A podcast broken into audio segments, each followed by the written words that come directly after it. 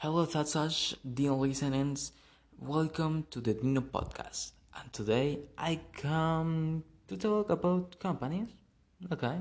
Uh, listening, uh, my English is very, very bad. Okay. I'm sorry. I'm sorry. Look, companies are small and large scale businesses whose purpose is to generate, to generate money. So brand or companies help it be advertising. Advertising is the dissemination or disclosure of information, ideas or opinion of a political, religious, commercial, and clear nature to have to publish an advertisement on television. You need to accompany it with certain rules and good. I want to focus on this part. Today advertising is super criticized. I sense you cannot make people happy. But this is problem.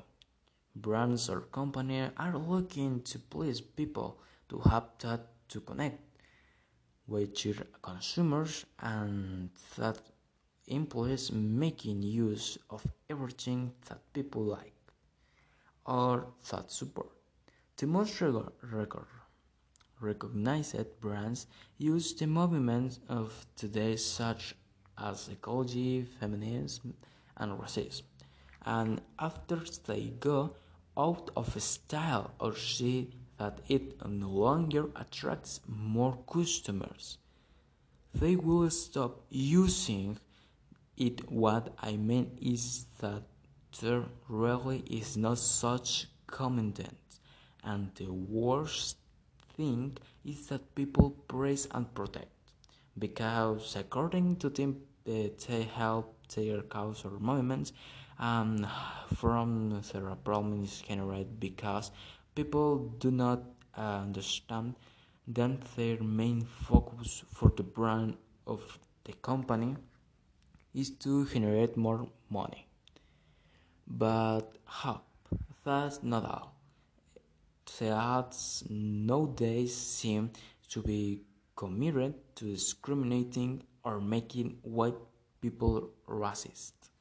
Since you look at the number of AIDS where the black man humiliates the white person, you don't know what the person the worst is. That people support and venerate him because, of course, the black man has been discrimination against for many years, and now it's up to white man. But the way advertisement did the same and only changed the roles of the white man, humiliating the black man, and the company will denounce her as racist. It is a fact that people have a double standard, and it is possible that they do not want to see what is wrong. In both cases is racism and venerating on type of racism while we are outranked by another type of racism. It's not a way to end racism. Perdonen mi inglés, lo siento, lo siento, este podcast pues lo intenté hacer en inglés. Lleva, es la mejor práctica que me ha salido, sinceramente, así que lo siento. Si fue tan malo que sus, sus eh, oídos están sangrando de lo horrible que hablo inglés, lo siento. Bye bye antes que nada, eh, recuerda unirte a la página de Facebook eh, llamada Dino Podcast y sígueme. gracias, eh, muchas gracias y adiós.